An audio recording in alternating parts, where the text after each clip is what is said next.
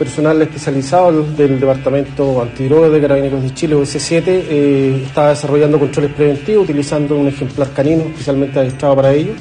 Eh, en estas circunstancias observan un vehículo que les mereció sospecha al aprestarse a efectuar el control. Este vehículo evade la acción policial dándose a la fuga hacia el sur de la ruta 5, específicamente desde el peaje Púa eh, en ese trayecto, uno de los ocupantes del vehículo lanza algunos de los paquetes que están incautados, que en definitiva después se determinó que era droga.